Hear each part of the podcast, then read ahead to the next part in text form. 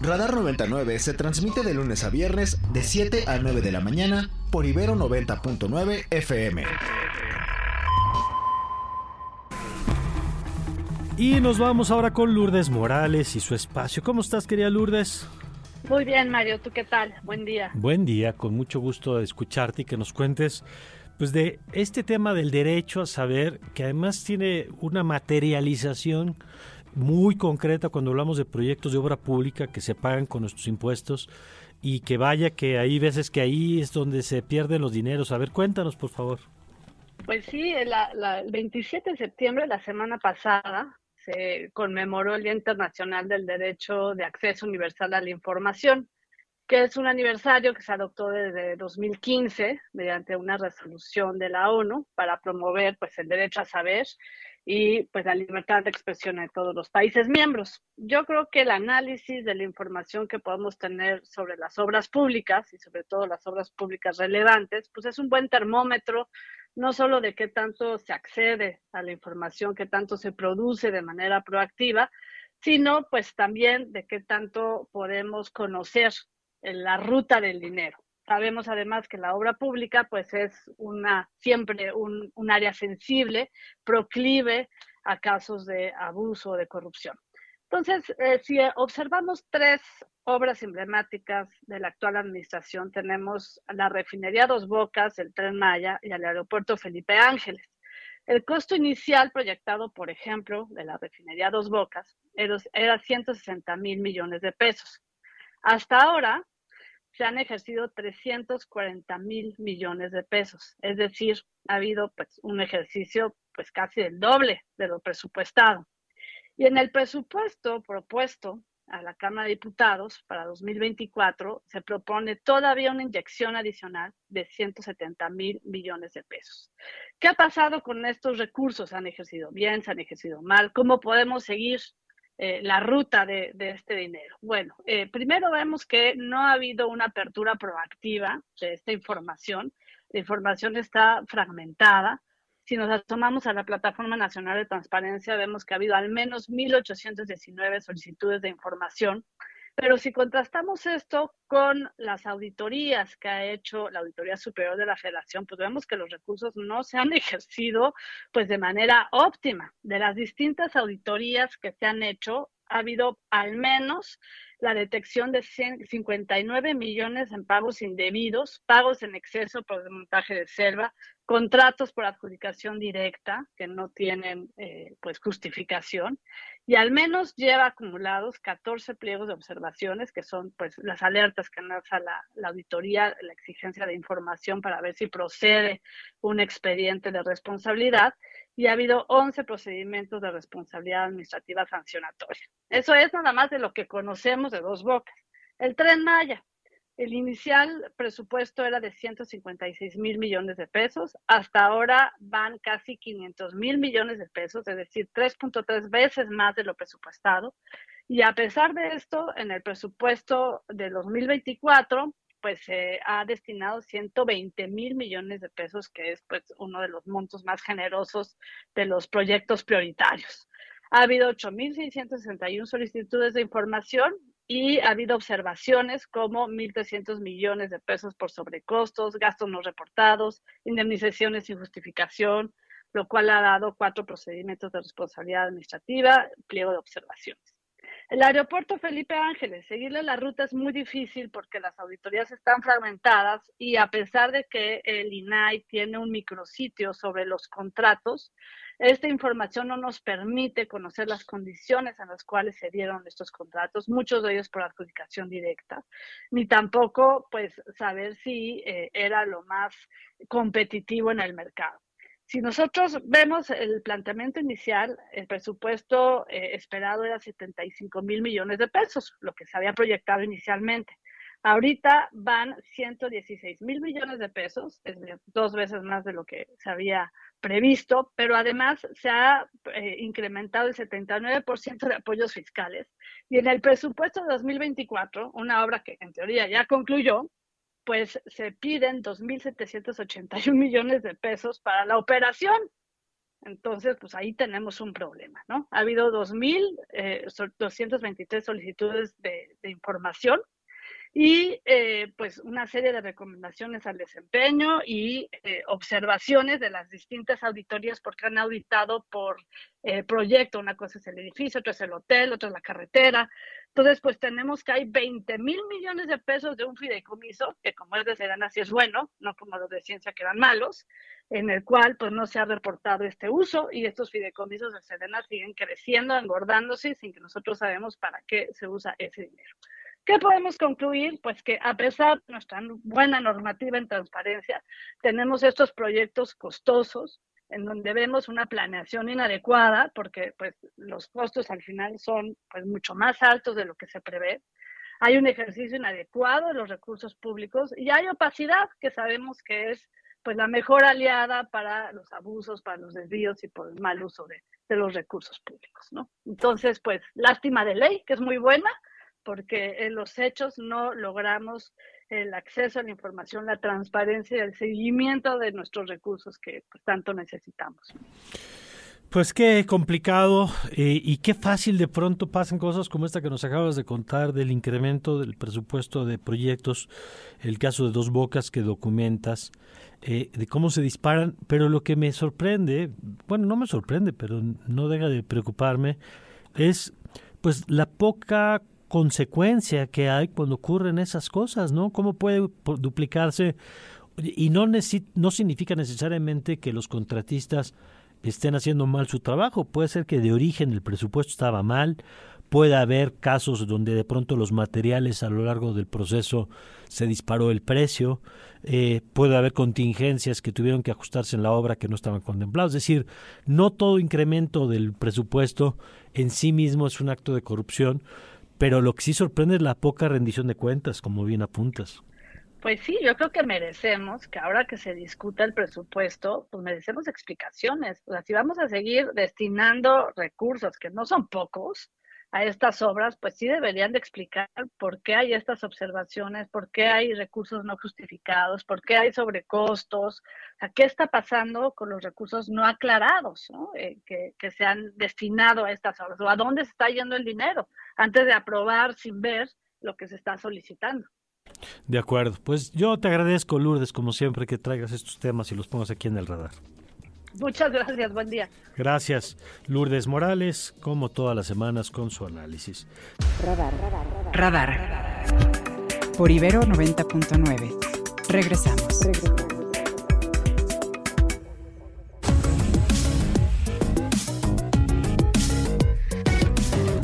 8 con 8, gracias a Ricardo Vigueras, a quien le mando muchos saludos.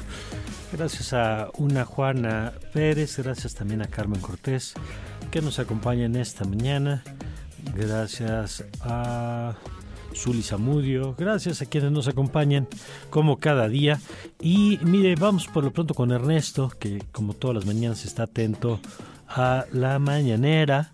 ¿Y qué ha pasado hoy? Ayer sí hubo nota, Ernesto. Ayer sí fue nota lo de Ruemer. Y hoy, ¿cómo está el asunto, la cosecha? Hoy, mm, digamos que, digamos, puede también haber nota, porque dentro de lo que se ha presentado hoy, que es martes, eh, del programa Cero Impunidad que se presenta todas las semanas, cada 15 días, por parte del subsecretario de Seguridad Pública.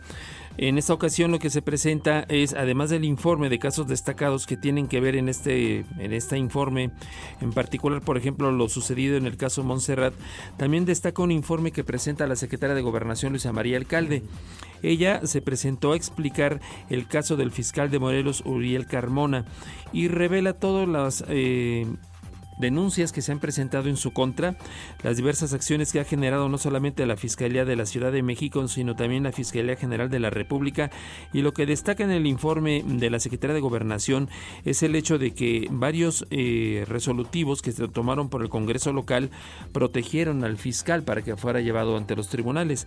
Dice la Secretaría de Gobernación que una iniciativa que había para que se pudiera dar el eh, cargo de fiscal con un acuerdo parlamentario en el interior del Congreso de Morelos, fue mayoriteado por el PAN y de esa manera es que no se le pudo quitar el fuero al fiscal de Morelos. También destaca las relaciones que en el pasado tuvo con el gobierno de Graco Ramírez, el actual fiscal Uriel Carmona, y también las cercanías que ha tenido el mismo fiscal con algunos de los diputados del PAN en ese estado, los cuales han favorecido a varios delincuentes y lo que mostró la Secretaría de Gobernación son algunos de esos expedientes que, que siguen abiertos y que ahora dice pues han vuelto a quedar eh, digamos, en el cajón una vez que haya regresado ya el fiscal Uriel Carmona con su fuero al cargo de fiscal de Morelos. También participó el secretario de la Defensa, Luis Crescencio Sandoval, con las acciones que se han generado pues en contra del narcotráfico y por parte de la secretaria de Seguridad Rosicela Rodríguez el informe sobre los tianguis del bienestar. Acaba de iniciar ya el, proceso de las preguntas y respuestas de los periodistas en el Salón Tesorería y le han cuestionado al presidente acerca de cuál es el plan de seguridad que se va a dar a los candidatos ante los hechos suscitados en Chiapas con dos de los militantes que fueron secuestrados por parte de Morena, de dos coordinadores, dos encuestadores, y que fueron hallados después muertos, y uno, uno que sigue secuestrado.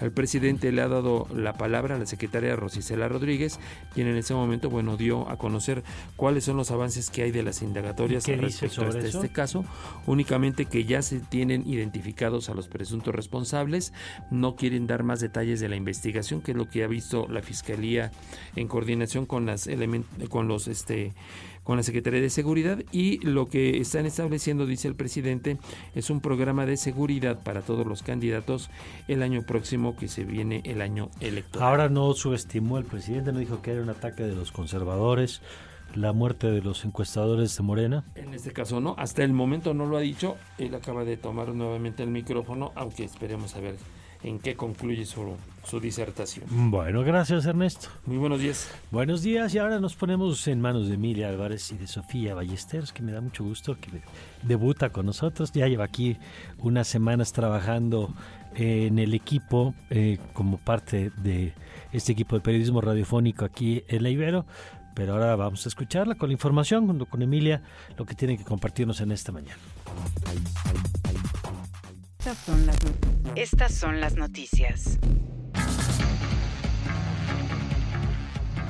La Real, Academia, la Real Academia Sueca de Ciencias concedió el Premio Nobel de Física a Pierre Agostini, Ferenc Krauss y Anne Le Los galardonados demostraron una manera de crear pulsos de luz extremadamente cortos que pueden usarse para medir los rápidos procesos en los que los electrones se mueven o cambian de energía. En el fraccionamiento de Villas de Guadalupe, Zacatecas, fueron asesinados dos hombres y una mujer. Según los habitantes de la zona, después de las detonaciones, los asesinos huyeron a bordo de un automóvil. Hasta el momento, las autoridades correspondientes no han informado de la identidad de las víctimas. A través de sus redes sociales, el día de ayer, la Facultad de Veterinaria y Zootécnica de, de la UNAM suspendió sus clases debido a una plaga de chinches. Algunos alumnos de la Facultad de Química ya habían reportado la supuesta existencia de chinches en las instalaciones. El plantel dio a conocer que llevará a cabo la revisión de los salones y su posterior fumigación. El presidente Andrés Manuel López Obrador se reunió ayer en Palacio Nacional con Amos Hochstein, coordinador presidencial especial para la infraestructura global y la seguridad energética del gobierno de Estados Unidos, con quien conversó sobre nuevas inversiones entre los dos países. De nuestro portal. De nuestro portal.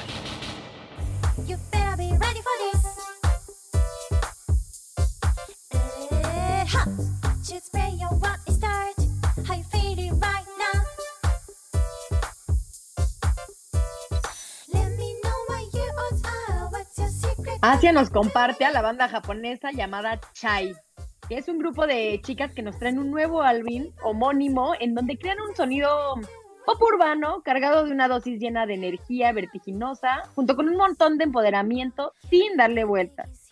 Ritmos que llenan la pista de baile y coros hechos a gritos. Conoce estas y otras nuevas producciones que hemos elegido como los éxitos de esta semana en nuestra página www.ibero99.fm.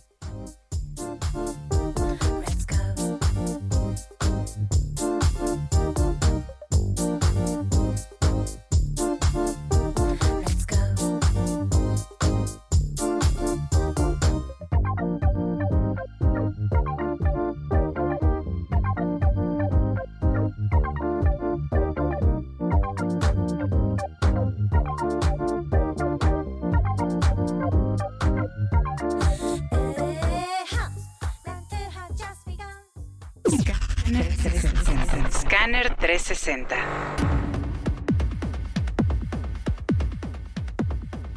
Y en noticias de Estados Unidos, el alcalde de Nueva York, Eric Adams, viajará a México, Ecuador, Colombia y Panamá para reunirse con, esto, con los líderes de estos países y conocer más sobre la situación que han causado el flujo de miles de migrantes que han llegado a, las a las ciudades estadounidenses, en, en, a la ciudad de Nueva York en el último año. Europa. Las chinches se están, se están convirtiendo en un problema que se extiende por Europa en ciudades emblemáticas como París, donde intentan lidiar con una plaga que va en aumento. Los expertos sugieren que esta plaga se debe al incremento en el turismo global, así como a la inmunidad generada a los químicos que tratan de combatirlas. Agregan además que la incidencia de estos insectos puede haber regresado a niveles no vistos desde la Europa anterior a la Segunda Guerra Mundial. Asia. Diversas críticas ha gen- generado el primer desfile militar en una década que realiza el ejército de Corea del Sur con la participación de una representación de la Armada de los Estados Unidos. Al menos 4.000 soldados de América participaron en el último desfile del Pleno Central de Seúl, bajo los aplausos de una multitud que agitaba banderas, en el que se exhibieron también 170 tanques, drones y misiles.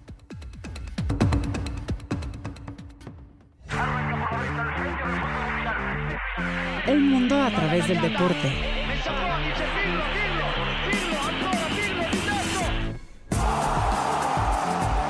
Crack 90.9.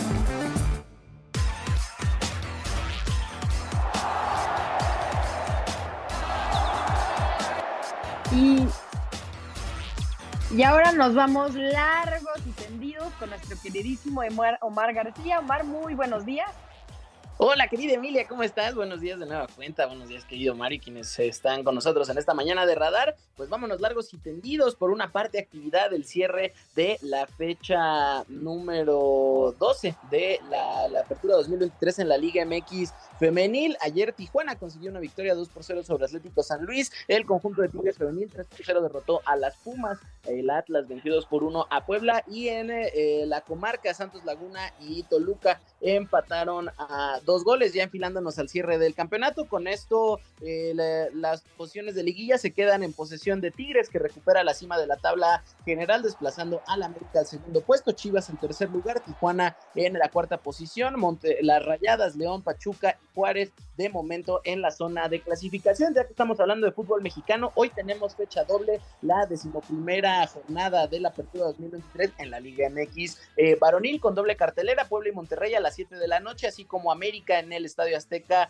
que recibirá a Pachuca, equipo que por cierto se le complica en el Coloso de Santa Úrsula, ya estaremos platicando por supuesto de cómo se irá acomodando, también hoy hay fútbol europeo, hoy tenemos la segunda fecha de la fase de grupos en la UEFA Champions League con el duelo del Inter y el Benfica, dos campeones que han estado de capa caída en lo que va de esta campaña, bueno quizá el Inter todavía ahí un poco con el consuelo de llegar a la final durante la campaña pasada, también el PSV Eindhoven de Irving el Chucky Lozano se enfrentará al Sevilla, el Copenhague al Bayern de München, el Manchester United al Napoli, así como al Galatasaray, así como el Napoli que recibirá al conjunto del Real Madrid. El resto de partidos, el Lens se enfrentará al Arsenal, el Red Bull de Salzburg hará lo propio ante la Real Sociedad y el Unión Berlín se enfrentará al Braga portugués. También ayer cierre de la jornada 4 de la NFL. Los Seahawks de Seattle derrotaron 24-3 a los New York Giants, con lo que complican este arranque de campaña para el conjunto,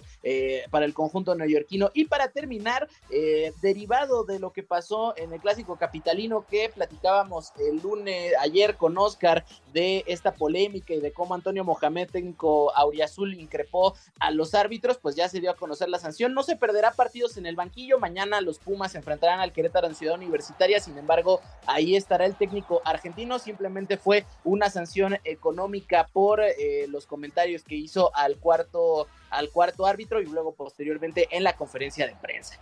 Bueno, pues ahí está. Gracias, gracias como siempre, querido Mar. Seguro, querido Mario, pues ya nos escuchamos el día de mañana. Ya saben que me pueden encontrar en arroba. Les mando un fuerte abrazo. Gracias, abrazo de vuelta. Y bueno, pues veo que hay reacciones a lo dicho por el presidente propuesto de la mañanera. Eh, dice, por ejemplo, Pascal Beltrán del Río que qué bueno que en el caso de los eh, integrantes de Morena que fueron secuestrados, dice que no fue un acto, que no fuera calificado como un acto de propaganda, Dice, ojalá siempre denunciaran los horrores de la delincuencia organizada y no se les minimizara. Y es que creo que, pues en este caso, fue algo que lamentablemente, porque siempre da igual de qué partido sean, toda violencia será condenable, nada más que en este caso tocó sufrirlo en carne propia a personas vinculadas al partido oficial, digamos, y quizá por eso, a diferencia de otras ocasiones, pues no se eh, minimizó la violencia. Bueno, vámonos a nuestra siguiente entrevista. Ya tenemos en la línea al diputado Jorge Romero, coordinador del grupo parlamentario del PAN y además quien encabeza en este momento los trabajos de la Junta de Coordinación Política, presidente de la Junta de Coordinación Política allá en San Lázaro. Diputado, ¿cómo está? Bienvenido como siempre. Muy buenos días, Mario. Buenos días a ti y a todo tu auditorio. A ver, hay agenda llena que revisar. Yo quisiera empezar con el asunto del presupuesto, ¿cómo están viendo el tema? Hay diversos análisis al respecto, desde la perspectiva del PAN, ¿cómo lo están viendo?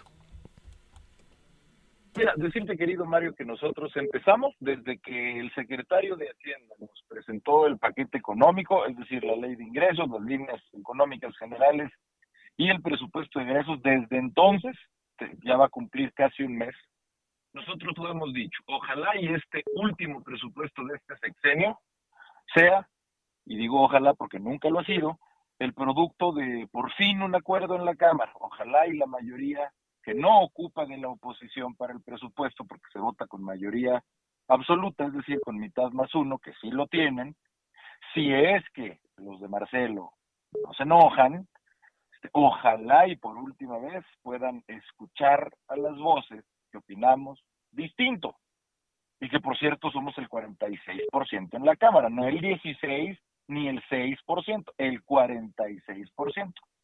Pero también lo debemos de decir, Mario, este, estos son votos que es que nunca vamos a perder la fe, pero que tampoco somos ingenuos y no, no es un escenario que estemos lamentablemente previendo.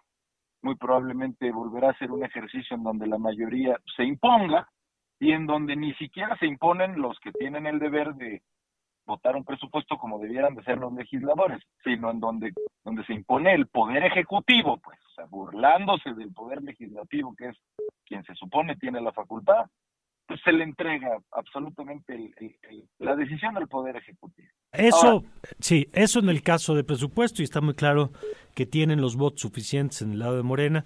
Eh, se habló, por cierto, de una posible eh, resistencia de algunos legisladores cercanos a Marcelo Ebrard que pudieran hacer eh, pues una diferencia. ¿Hay alguna interlocución en el caso de esos legisladores con el PAN, por ejemplo?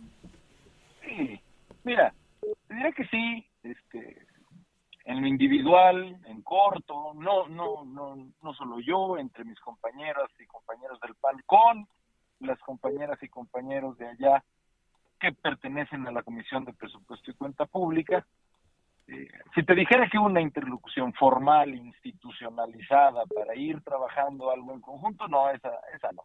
Vamos a ver si, pues si en verdad ellos van a manifestarse, nosotros lo celebraríamos porque no sería para ver ni por los intereses del PAN, ni por los intereses de Marcelo. Nosotros estaríamos queriendo, pues lo que ya no nos cansamos de repetir, Mario, nosotros querríamos modificar el presupuesto para que le bajemos a la obra faraónica y le subamos a los medicamentos y, y le subamos para que no falten las quimioterapias y regresemos a las escuelas de tiempo completo porque sí le servían a las mamás y a los papás y que regresemos a las estancias infantiles porque sí le servían a las mamás y a los papás, las y los que me están escuchando. Pues. Y sobre todo, te lo digo Mario, perdón. Sí. Sí, sí, sí. Y nosotros vemos con mucha preocupación que este es el presupuesto con mayor déficit fiscal presupuestal que ha habido por los últimos 20 años. Para toda la gente que nos escucha, el déficit es esa diferencia entre reconocer que vas a gastar más de lo que tienes. Esa diferencia se llama déficit presupuestal. Y lo están reconociendo en casi dos mil millones de pesos, en dos, perdón, en dos billones, Mario, de pesos. O sea, dos millones de millones de pesos. ¿Y cómo? Si no tienen, te preguntará la gente ese dinero, ¿cómo es que lo van a gastar? Ah, pues porque te van a endeudar. Entonces, esta es una deuda que sí se antoja histórica, que hacía mucho tiempo que no se reconocía tanta. Y nosotros lo hemos dicho, Mario, no es que estemos en contra de la deuda en sí, es un instrumento que cualquiera que le sepa sabe que sirve, sobre todo macroeconómicamente. Pero lo que no se vale es estar diciendo y, vendiendo y ondeando la bandera toda bonita de que no te endeudas y de que eres un gobierno que ni un peso de deuda, pues, por y, favor. Y luego tener esta... Quieren engañar. Claro, y luego tener este elemento en el presupuesto. Ahora, este es uno de los temas y, y pasará probablemente el tema de la deuda y el tema de la asignación de presupuesto como lo ha propuesto el presidente. ¿Qué otros temas traen? Eh, yo creo que no hay condiciones, supongo, para alguna reforma que no sea de mayoría simple, es decir, no si tengan en el horizonte alguna reforma de mayoría calificada, pero no veo condiciones para ello, ¿no? No, mira, sí se pre, sí se prevé, sí se presiente, sin que te pueda yo categorizar las cosas, que, que, que insistirán con una reforma al Poder Judicial evidentemente tendría que ser una reforma constitucional que, como tú bien dices, implica este, una mayoría calificada de dos terceras partes que no tiene el oficialismo.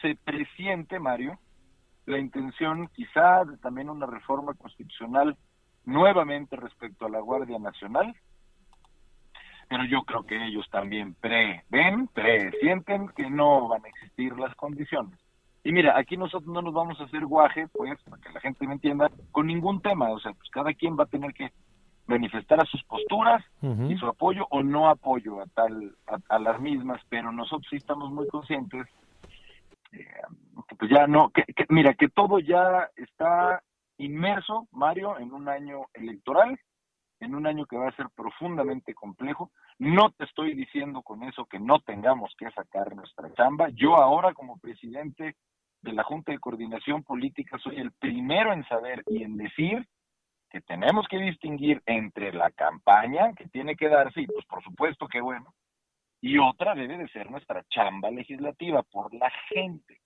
Yo, yo soy el primero en reconocerlo y en decirlo, pero también sin ingenuidades estar conscientes, Mario, de que no vamos a poder salirnos de un contexto electoral y quizá haya las grandes decisiones, como sin duda lo son las constitucionales, quizá ya deben de ser para otro. Claro, ya está, ya está tomado lo que pasó y lo que no habrá de pasar también en estos meses. Pues diputado, gracias y ojalá sigamos conversando durante este periodo. Gracias a ti, Mario. Buenos días a ti y a todo tu auditorio. Gracias. Es el diputado Jorge Romero. Él es coordinador del Grupo Parlamentario del PAN y además presidente de la Junta de Coordinación Política en eh, la Cámara de Diputados. Radar por Ibero 90.9. Estamos de regreso. Radar. En el tiempo.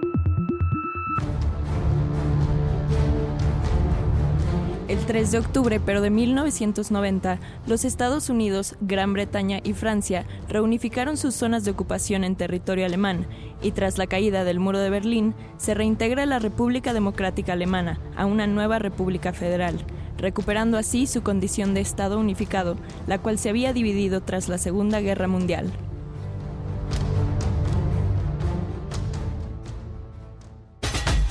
Mesa Política. Política. Tracking Nacional.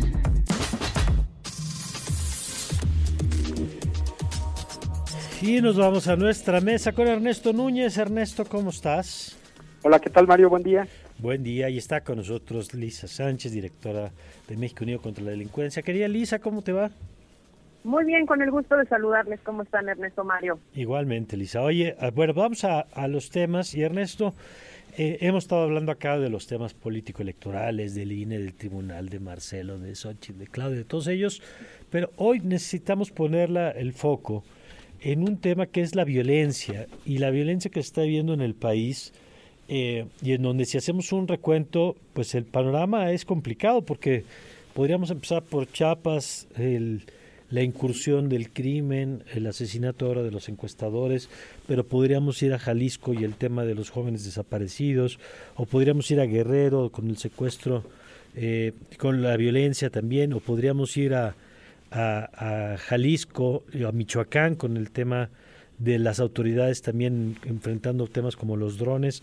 Es decir, parece que la, la delincuencia y la violencia pues están, no es que sean nuevos, pero cada vez más evidente su presencia en la conversación pública, Ernesto. Sí, así es, Mario, y qué gusto coincidir con, con Lisa aquí en esta, en esta mesa. Y bueno, e, ella es experta justo en, en estos temas. Mira, yo te diría, digamos, desde el punto de vista de la parte político, electoral, la evidencia los, nos ha demostrado que hay una hay un incremento de la violencia en contra de candidatos, en contra de actores políticos cuando hay elecciones municipales. Es decir, por ejemplo, en este 2023 donde solamente estuvieron en juego las gubernaturas de Estado de México y Coahuila, salvo un asesinato muy lamentable en el Estado de México ocurrido creo que en enero, en realidad no hubo una violencia eh, desbordada, ataques eh, contra candidatos o dirigentes, como sí lo hubo en las elecciones de 2021, por ejemplo, en donde fueron elecciones donde se disputó el poder el poder municipal. De los 31 asesinatos registrados en 2021 de personas que ya se habían registrado como candidatos para algún puesto de elección popular, eh, prácticamente, el, salvo un caso de un candidato a diputado federal, todos los demás eran cargos municipales principalmente alcaldes, pero también regidores y síndicos. ¿Esto qué nos indica? Que eh, el crimen organizado está utilizando esta violencia extrema, eh, el homicidio, para eliminar aspirantes, sobre todo cuando se trata del poder municipal. ¿Qué me preocupa en lo personal a mí, que supongo que nos debe preocupar a todos? Que el próximo año se renovarán ayuntamientos en 31 estados. O sea, prácticamente todo el país salvo Durango, donde ya hubo elecciones municipales el año pasado, en el resto del país habrá elecciones municipales, más de 2.000 ayuntamientos. Y lamentablemente la evidencia de 2015, 2018 y 2021 nos indica que va aumentando la violencia en esos casos.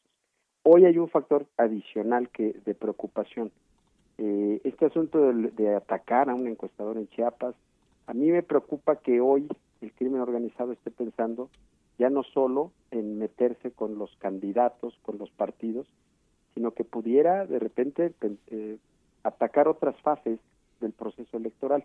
Hasta el momento no ha habido un ataque directo al proceso en sí mismo, es decir, es muy impresionante ver cómo en lugares que están absolutamente tomados por el crimen, las elecciones ocurren, ocurren en Badiraguato, ocurren en San Fernando, ocurren en Apatzingán, ocurren en municipios de Chiapas donde no te puedes meter prácticamente a hacer nada y sin embargo el INE entra y hace las elecciones.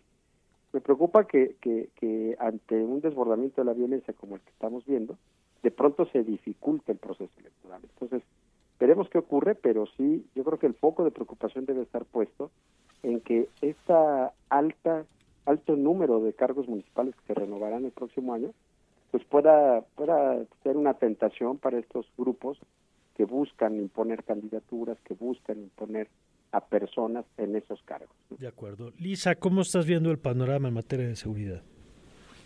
Pues sí, mira, efectivamente una de las cosas que nos están preocupando es que si bien en términos generales, eh, al menos las cifras oficiales hablan eh, de, reducciones mínimas en el tema, por ejemplo, de eh, homicidio doloso, cuando uno hace el acercamiento justamente al tema de la violencia y lo cruza con la ocurrencia de procesos electorales, pues efectivamente se da cuenta de una tendencia creciente y preocupante que además, pues como ya bien decía Ernesto, en este proceso electoral en donde van a concurrir procesos en las 32 entidades junto con el proceso federal, pues evidentemente suenan alarmas importantes. Yo lo primero que diría es que en estos años, en los últimos seis años, pues la primera cosa que hay que celebrar es que tenemos cada vez más reportes que están analizando este tipo de violencia política, ¿no? Digamos, no solo estamos hablando de consultorías especializadas en temas de seguridad o laboratorios electorales, misiones incluso de observación como la de la OEA, sino ya de centros de eh, investigación, por ejemplo, como el, Centro Noria, ¿no? El Centro de Investigación Noria, que, que, encuentra justamente dos conclusiones importantes, una de las cuales coincide mucho con lo que está diciendo Ernesto. Efectivamente, la violencia y la violencia política que se exacerba en los procesos electorales es un fenómeno local. En, ellos hicieron la revisión del proceso del 2020-2021 y encontraron que solamente 3.5 del total de las incidencias de violencia, ya fueran amenazas, retenciones, eh, privaciones ilegales de la libertad e incluso homicidios sucedieron contra candidatos o funcionarios federales, mientras que el resto de la violencia pues sí se concentró tremendamente, por ejemplo, en candidatos alcaldes, ¿no? En, en servidores públicos locales en funciones, en líderes políticos y sociales locales, no solamente en las personas candidatas o precandidatas, síndicos, regidores, candidatos eh, a diputados locales, militantes de partidos políticos eh, a nivel local, algo que pues por supuesto retrata muy bien lo que ya mencionaba Ernesto. Pero otra de las conclusiones, al menos de estos análisis que, que celebro que existan y que existan en cada vez mayor número, tiene que ver con que esa violencia, digamos, que se expresa en los periodos electorales, no siempre tiene que ver con las ideas tradicionales que tenemos de que se exacerba o es más grande en aquellos corredores tradicionales de economías ilícitas, narcotráfico, violencia ligada a la delincuencia organizada, sino que también se cruza con algo, por ejemplo, que Sandra Ley y Mariano Sánchez Talanquera encontraron en su gran libro de violencia y votos, ¿no? Tiene que ver con eh, procesos estructurales e históricos de violencia política que ya se expresaban en el territorio y que no y que no han ido cambiando incluso con la famosa transición a la democracia o después mm. su consolidación y eso nos debe preocupar porque pues quiere decir que aquí tenemos también una dinámica de disputa por el poder en lo local que ha sido violenta tradicionalmente, que no se ha modificado y que es frente a la degradación de las condiciones de seguridad en el país entero. Ahí sí, con la dinámica sumada de delincuencia organizada, pues genera un riesgo aún mayor un último elemento muy rápido, hay que mirar con, con lupa cuál es el efecto que esto tiene en la participación, participación política y representación de las mujeres, porque aunque no son las más agredidas, pues lo que sí nos muestra la investigación es que las agresiones son previas, de manera que no llegan ni siquiera las postulaciones a candidatas eh, o a, o a eh, digamos, funcionarias electas locales porque ahí pues los mecanismos violentos las terminan bajando antes y tiene un efecto importante en la representación. Claro. Ahora, déjenme cambiar un poco el, el, foco, Ernesto, Elisa. Y yo quisiera preguntarte, Ernesto, una dimensión es el crimen incidiendo, el crimen como factor de violencia, como gran elector que decide quién, quién llega y quién no llega a la boleta, incluso y al cargo. Pero la otra es, si tú ves, Ernesto, que el tema de la inseguridad pueda tener efectos electorales en el sentido en que los ciudadanos premien o castiguen en función de la violencia, porque a veces me da la impresión de que están en carriles separados por completo, que no hay una asociación o una relación directa entre qué tan violento es un entorno y la decisión del votante. Pues sí, a ver, eh, parece que no se puede desligar una cosa de otra. Creo que la percepción de inseguridad en esta elección del 24 puede ser que sí le pegue ahora sí a Morena. O sea, hasta el momento la evidencia es que no. Pero pero en esta elección recordemos que Morena va a poner al, al fin va a poner en juego gubernaturas de estados que obtuvo en 2018 y yo no sé, pero un veracruzano supongo que no se siente muy seguro en el gobierno de Cuitláhuac García, o un chiapaneco con Rotilio Escandón, o un morelense con Cuauhtémoc Blanco, por mencionar tres estados que son que están evident, que son evidentemente un fracaso en materia de seguridad. en donde vemos violencia, esta violencia extrema de crimen organizado, pero también vemos unos niveles de inseguridad terribles, ¿no? Entonces, creo que en esta ocasión la percepción de inseguridad podría tener un efecto político en el electorado en esos estados donde gobierna Morena. Es muy curioso que, por ejemplo, en la Ciudad de México, Morena confía tanto en que la gente tiene una buena percepción de lo que hay en términos de seguridad, que incluso se atreve a, postular como uno de sus posibles eh, aspirantes a, Omar García Harfuch, el jefe de la policía. Es decir, es muy contrastante, ¿no? La percepción de inseguridad que se tiene en un estado como o en una entidad como la Ciudad de México, con lo que hay en Veracruz, Morelos, Chiapas, eh, Tabasco, donde también gobierna eh, Morena, o Puebla, que también tiene problemas severos de seguridad, pero pero no, no estoy muy seguro, mi querido Mario, de que, de que se vaya a ser la, la, el factor que determine el sentido del voto. Me parece que hasta el momento, a pesar de tener resultados, eh, decía Lisa, ¿no? que hay, hay ciertas reducciones, el gobierno de López Obrador digo, yo creo que en general los homicidios dolosos han crecido muchísimo. Hay, hay, muchos problemas muy graves, ¿no? Recordemos que hace poco publicamos, por cierto, en alianza con México Unido contra la Delincuencia, una investigación en Animal Político sobre lo que lo que pasa con los jóvenes, ¿no?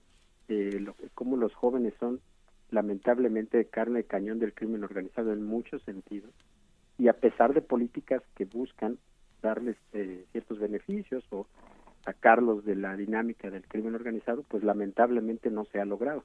A pesar de esos graves problemas, me parece que el presidente, si uno revisa las encuestas, pues no está mal calificado en términos de seguridad, quizá no o, quizá no tanto como para que se vaya a mm. ser el factor decisivo. Habrá que ver qué campaña hace la oposición en ese sentido y cómo se va moviendo, pero no estoy muy seguro que vaya a ser el factor decisivo. ¿Tú qué piensas, Lisa? Yo creo que va a ser muy difícil. Yo creo que la elección, efectivamente, o, los procesos electorales en México nos han demostrado que no importa cuánto se degrade la situación de violencia e inseguridad en el país, eh, no parece ser el elemento fundamental que sancionan los votantes, como en algunos otros momentos, por ejemplo, si ha podido ser la bandera de la corrupción o del autoritarismo con un voto útil hacia una transición de aspiración democrática. Eh, preocupa mucho esto porque además pues el votante ha estado expuesto y está expuesto en cada periodo electoral pues a eh, digamos fórmulas de comunicación política muy efectivas que tienen que ver con el populismo punitivo no entonces frente a la amenaza de una violencia creciente y de una inseguridad creciente las personas candidatas pues recurren a la máxima de que prometer no empobrece no y entonces ponen más penas más delitos en el catálogo más eh, reacciones, digamos, de mano dura que toda la evidencia apuntan a que esas no son las que terminan reduciendo ni la inseguridad, ni la violencia, ni la impunidad, y al final del día esa sensación de posible seguridad futura, pues sí se termina computando al momento de la elección de los votantes, junto con las filias y fobias y los rechazos tradicionales, que también tienen mucho que ver con cómo hace campaña esa, digamos, esa oposición parecería que esta es la primera vez, de acuerdo a los datos de la encuesta del financiero, que el presidente tiene una afectación en su popularidad específicamente en materia de seguridad. Eh, sin embargo, pues sí, recordemos que eh, la atracción del, del presidente, el crecimiento territorial de Morena, pues le dieron prácticamente todas las gubernaturas en disputa durante este durante este sexenio y será muy difícil sustituir pues ese trabajo territorial y esa capacidad que tienen ya de controlar los gobiernos locales y los congresos locales con una percepción de inseguridad aumentada, eh, por más que esta haya tenido repercusión de algunos puntos sobre la popularidad del presidente. De acuerdo. Bueno, pues yo les agradezco el, el análisis de lo que nos acaban de compartir. Gracias, Lisa. Muchísimas gracias, Mario. Un saludo, Ernesto. Gracias y gracias también a Ernesto Núñez. Un gran saludo, Lisa. Saludos, Mario. Gracias a Lisa Sánchez. Usted la puede seguir como Liz Mary Baby y en a Ernesto Núñez lo puede seguir como Chamanesco. Bueno, pues ahí está. Y este, si usted quiere saludar a Sofía, por cierto, ¿a ti cómo te encuentran en Twitter? A mí me pueden encontrar como arroba tu amiga Sofía, porque yo soy amiga de todos. Eso, muy bien. ¿Y a ti, Emilia? A mí me pueden encontrar como Emilia LVZ. Ah, pues normal, muy normal. No, no tienes Sí, sí, normal, un hombre más, más normal. En Instagram ya como Emilucci. ¿no? Ah, bueno. más acogedor el tema. Muy bien. ¿Y ahora qué creen? Estén al pendientes que en estos días estaremos liberando los boletos para nuestra fiesta de aniversario, del 20 aniversario, la cual se realizará en el lunario del Auditorio Nacional. Y si aún no tienen, eh, si aún no los tienen, mantente atento a nuestras emisiones en vivo y activa las notificaciones de tu Twitter X. A mí, a mí me gusta seguirle diciendo Twitter, creo que todo el mundo lo entendemos mejor. Y pues activa las notificaciones para estar, para que, para estar más atento cada vez que liberemos pases dobles. Va a ser una buena fiesta, esténse atentos. Muy bien. Y ahora nos vamos con nuestro queridísimo Ernesto. Cuéntanos, Ernesto, ¿qué más pasó en la mañanera de hoy? Pues mi querido Mario, tres temas relevantes que tienen que ver el primero de ellos con lo que reconoce el presidente. Por primera vez eh, reconoce y asegura que sí, que al- hay un aparente reclutamiento de jóvenes en la frontera sur y que de ahí pues esta serie de acontecimientos que se han dado de secuestros, de desapariciones y que justamente por eso es que él está impulsando el programa de jóvenes construyendo el futuro. Dice que a pesar de que es una realidad ese reclutamiento forzoso que hay, también se está reflejando una mayor cantidad de jóvenes que se están inscribiendo en este programa. Eh, sobre la vigilancia para los candidatos, dice que ya Claudia Sheinbaum aceptó la vigilancia que le va a poner la Guardia Nacional y que hoy al mediodía la representación de la senadora del PAN, Xochitl Gálvez, en- tendrá una reunión en Palacio Nacional con la gente de la Guardia Nacional también para que le digan cuáles son las condiciones en las que se va a dar esta vigilancia que van a tener.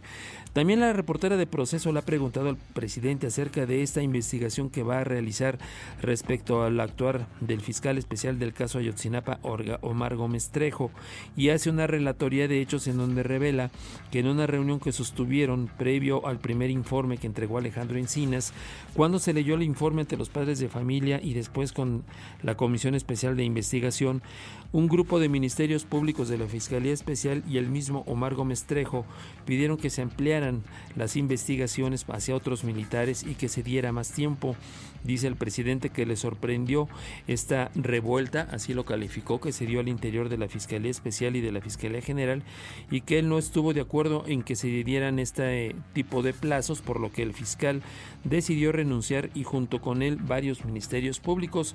Dice que es algo que le llamó la atención, que creyó que no sería relevante, pero ante lo que ha sucedido recientemente y el segundo informe que se presentó por parte de Alejandro Encinas, él pues ya tomó referencias, vuelve a decir que recibe información, no dice de quién, en el sentido de que Omar Gómez Trejo tiene vínculos con Emilio Álvarez y Casa desde que este último era pues el titular o el representante de la Comisión Interamericana de Derechos Humanos y que ahora es senador por parte del PAN, así lo dice el presidente, que yo creo que no sabe que es un senador independiente perteneciente al grupo plural. Dice que esa razón es por la cual están investigando cuáles son los nexos del fiscal especial Omar Gómez Trejo y es parte de lo que va. Pero de además, como el presidente lo, encuadra como si fuera crimen, ¿no? Así Los es. nexos, estamos... No, a ver, no hay nexos. Era, y como si fuera una organización claro, criminal, tratándose de un organismo internacional. Era secretario ejecutivo de la Comisión Interamericana de Derechos Humanos, Emilio Álvarez y Casa, es público, pues. Y es un aval que da no solamente el país, sino otras naciones. Pues sí, claro. Pero bueno, pues ahí está. Gracias, querido Ernesto. Muy buenos días. Buenos días, oigan, gracias por todos los mensajes. Hoy eh, muchos mensajes de quienes participaron por los boletos. Eh, vamos a estar teniendo más boletos, así que hoy no fue la oportunidad más para los ganadores, que ya dimos el nombre, pero gracias por participar con nosotros. Y ya nos vamos, Sofía. Ya nos vamos, pero nos quedamos aquí a colaborar con nuestros amiguísimos del Vórtice. Eso, tú muy bien. Emilia, nos vamos. Ya nos vamos, ahora sí. Que todos tengan un excelente día y pues suerte para el próximo, para los próximos regalitos que tengamos. Bueno, pues ahí está. Gracias Emilia, gracias Sofía, gracias Diego, gracias a todo el equipo que hizo posible esta transmisión. Nosotros les dejamos en buenas manos y le esperamos el día de mañana en punto de las 7 en este nuevo horario de Radar 99. Yo soy Mario Campos y le deseo como siempre que tenga usted un magnífico, pero un magnífico día. Ibero 90.9 presentó. los acontecimientos del día y las voces más actualizadas. Todos captados por Radar 90.9. Escucha Radar 99, de lunes a viernes, de 7 a 9 de la mañana, por Ibero 90.9 FM.